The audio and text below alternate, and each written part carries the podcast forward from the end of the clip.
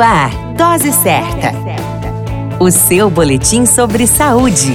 Dose Certa.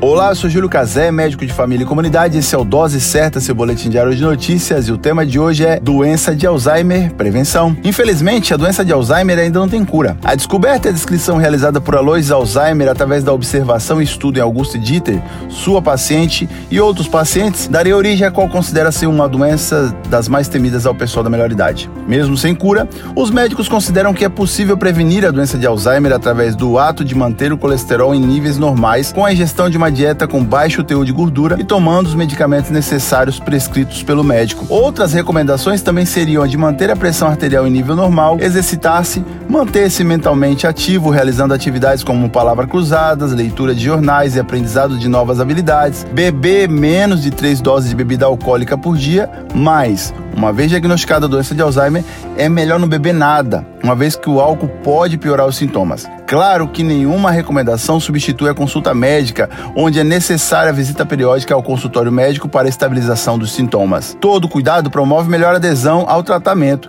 e retarda a evolução de uma doença tão debilitante.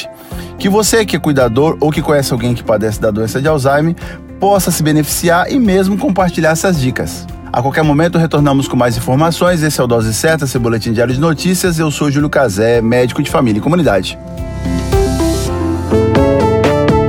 Dose Certa, o seu boletim sobre saúde. Dose Certa.